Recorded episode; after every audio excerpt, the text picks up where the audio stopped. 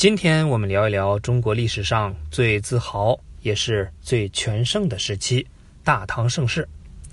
唐朝将近三百年，一半时间呢是极盛状态。那盛到什么程度呢？如果让同时期的欧洲人来首都长安转一圈可能对整个西方的信仰都会产生巨大的影响。哎哎，神父，神父，你你有话好好说。你你念什么唐诗三百首啊？话说隋炀帝的大表哥李渊呢，造反建立了唐朝，这就是大唐的开国皇帝唐高祖。这个男人呐，一旦有了权力，麻烦的事儿呢就来了。李渊选了一个大儿子李建成当太子，结果呢，二儿子李世民不乐意了。为了这事儿，儿子们分成了两派，干了起来。两个梯队分别以老大李建成和老四李元吉为一派，另一派呢是老二李世民。李建成当太子是因为善于处理政务，属于文可安邦型；李世民争太子呢是因为玩命打仗，属于无可定国型。李元吉呢是来打酱油的，跟着老大瞎兴奋，属于 exciting 型。兄弟们整天是明争暗斗。有一天呢，李世民给爸比告状，说：“父亲，您操劳太多了，您看都有绿头发了。”那你？李渊很生气，喊他们进宫。谁知道呢？就在他俩进到北宫门玄武门的时候，biu biu 两箭，李世民埋伏在旁边的，就把他们射死了。然后呢？李世民冲进宫里，逼着老爹把皇位传给了自己。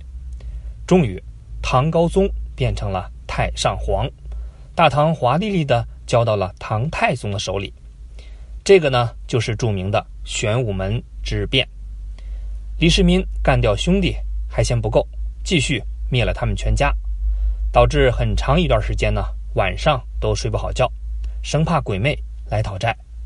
于是有两个大将军。主动登门，要求给老大守夜看门。大哥，别怕，我俩就是你的蓝精灵。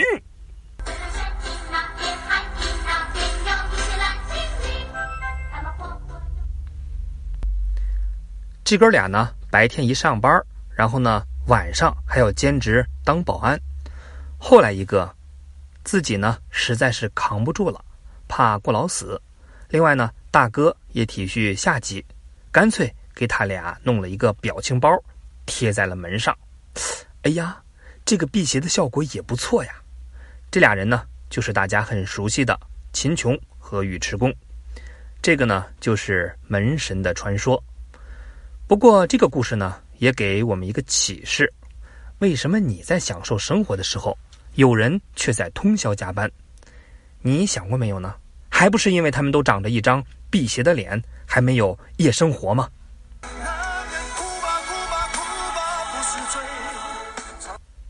李世民杀了自己兄弟，还逼老爹退位，怎么看呢都不像一个好人。所以说历史呢都是成功者书写的，即便铺垫的让人觉得是战五渣，但就是这么个男人，硬是创造了唐朝第一个全盛时期。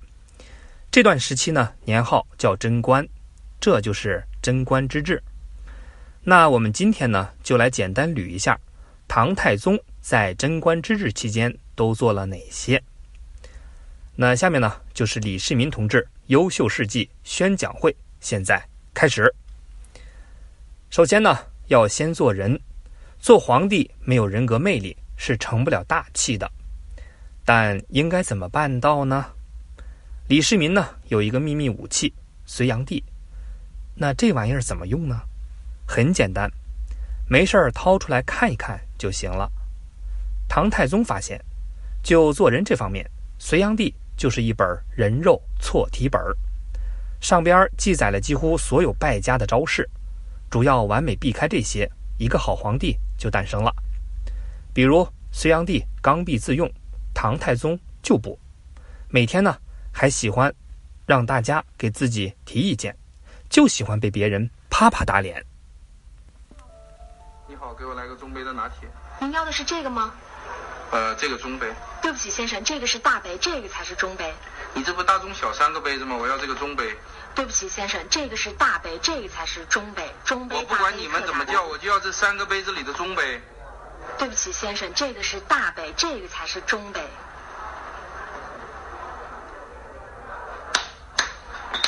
哦，别这样，别这样，我。又比如呢，隋炀帝奢侈无度，唐太宗就不，住进隋炀帝的二手宫殿，也不装修，直接拎包入住。再比如，隋炀帝的后宫全是莺莺燕燕、网红脸，唐太宗也不，找的老婆都是这种，比如贤良淑德的徐贤妃，明理大气的长孙皇后，当然还有一个。姓武的。第二点呢，就是要懂得文治。唐太宗也发现，隋炀帝人品不行，但是隋朝治国的方法还是挺靠谱的。比如呢，三省六部制和科举制就是好东西。那啥是三省六部制呢？三省六部呢，就是皇帝下面有三个部门：中书省、门下省和尚书省。其中尚书省下面有六个部。兵、刑、吏、户、礼，这种制度下办一件事情的流程呢是这样的：皇帝立项，中书省呢起草，门下省审核，尚书省执行，然后涉及六部各自负责。唐太宗觉得这个制度不错，所以呢，所有的决策都由皇帝和三省一块做，谁也不能说了算，包括皇帝自己。再说科举。举就是当官儿，以前当官呢是不用考的，靠领导肉眼观察人品才能，然后呢举荐上去就行，这叫察举。这种制度下，谁最开心呢？那当然是地主家的傻儿子们喽。到了隋朝，大家觉得这样不好，尝试改成靠考试来当官儿，穷人只要有了学问，也一样有机会。于是呢。就出现了科举，唐太宗一看，哎呦，不错哦，于是呢，开始大办科举，科举制就这么从唐朝兴盛起来。科举考点啥呢？中国人自古不爱数理化，那就来点励志鸡汤吧。于是呢，大家都去钻研诗词歌赋，这就是唐诗兴盛的原因。科举的意义在于，穷屌丝忽然有了。逆袭的可能，这给国家各个阶层都带来了巨大的希望。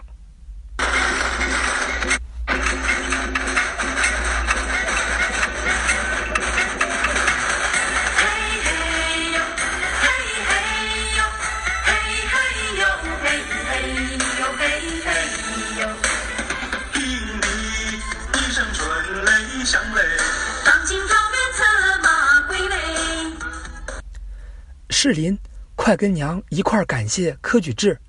谁说不是呢？连咱们爬行动物都可以考状元了呢。另外呢，就是唐太宗重视文化教育和商业。大唐又有文化又有钱，全世界的人都喜欢来中国。西方人来做生意，东方人呢来留学。著名的当然是隔壁的日本，天天派遣唐使来唐朝。把能学的呢都学回老家，日本直接就成了唐朝的买家秀。不客气地说，你想看到唐朝当年什么样子，不是去现在的长安，而是去现在的日本。除了日本，大唐还认识了一个朋友，大概就是现在的西藏，当年呢叫吐蕃。吐蕃的老大叫松赞干布，死活呢要娶一个唐朝的公主。为什么一个唐朝的同胞会这么迷恋唐朝的公主呢？因为传说当地流传着一首神秘的歌曲。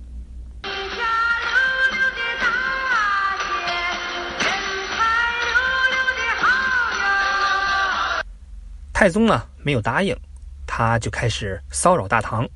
太宗最后实在拗不过，就在亲戚里挑了一个妹子嫁了过去。这就是文成公主。这位文成公主信佛，随身呢带了一堆佛像。这一去就把汉传佛教带进了西藏。松赞干布不光找了中国媳妇儿，还找了尼泊尔的媳妇儿。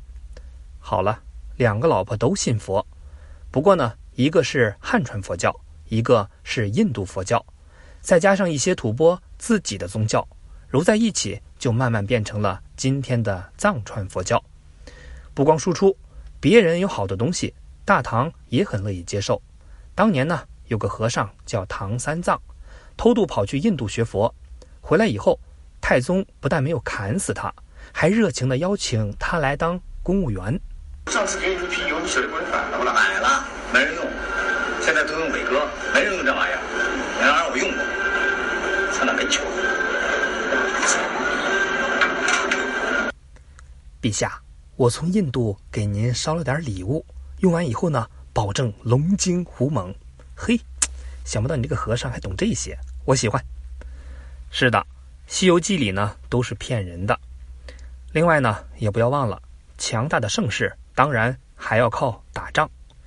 在历史上呢，很多时间，中国并不是东亚的扛把子，北方经常窝着各种强大的游牧民族，就像汉朝的时候有匈奴，而唐朝的时候呢有突厥。所以，看一个朝代牛不牛逼，不是吹出来的，先跟北方干一仗再说。突厥是一个很强大的民族，大唐北方一大片都是他们。结果呢，太大了，自己掰了，变成了西突厥和东突厥。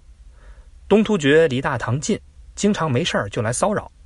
那年呢，唐太宗刚刚上位，估摸着自己打不过他，干脆认个怂，亲自跑过去。认人当大哥，可李世民终究是李世民呐，哪受得了这种气？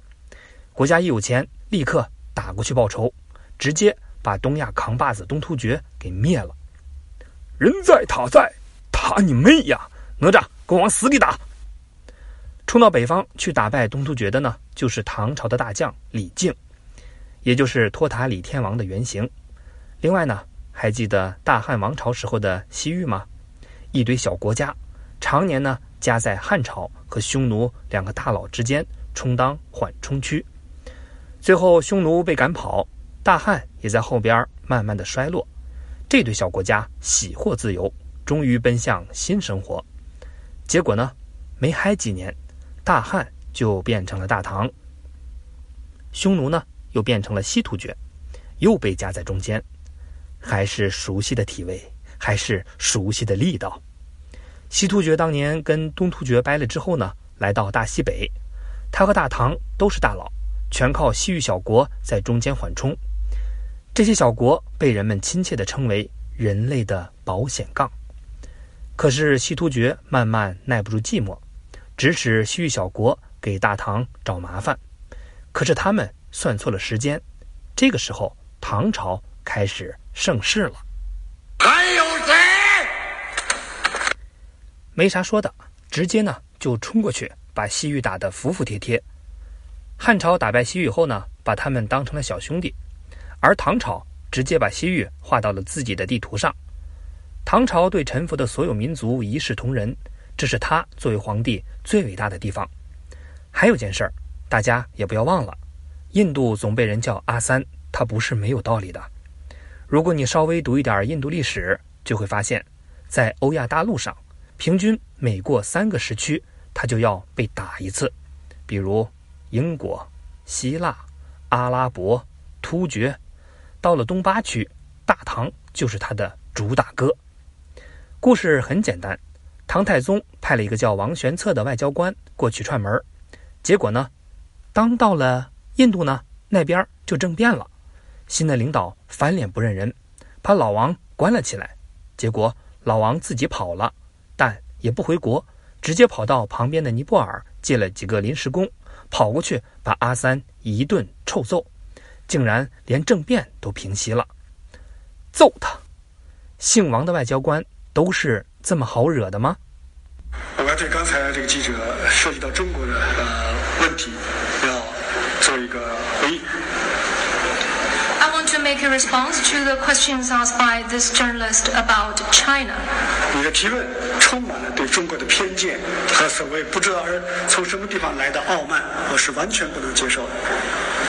这个故事呢，同时也告诉我们不要惹姓王的人。当然呢，唐太宗也是人，是人就会犯错。比如他干过一件特别没品的事儿，就是跑去史官那儿干涉对于自己的记录。哟，老张还没下班呢？哦，没事儿，我就过来看看你。嗯，对了，你知道有一个叫司马迁的人吗？再比如呢，有史料记载，唐太宗晚年脑子也开始进水。一生病就想找长生不老药，其实这也很正常。可你好歹找一个中医呀，为啥要找一个印度和尚呢？长生不老药这种高级货，一个阿三能练出来吗？果不其然，作为一个和尚，练着练着职业病犯了，没让别人长命百岁，自己让人先给渡了。唐太宗一吃他的药，千古一帝，挂球了。这个呢，只是唐太宗死因的一种说法。历史上，但凡牛逼的皇帝，比如秦皇汉武，都想通过炼丹这种事儿来提升寿命，所以呢，未必可信。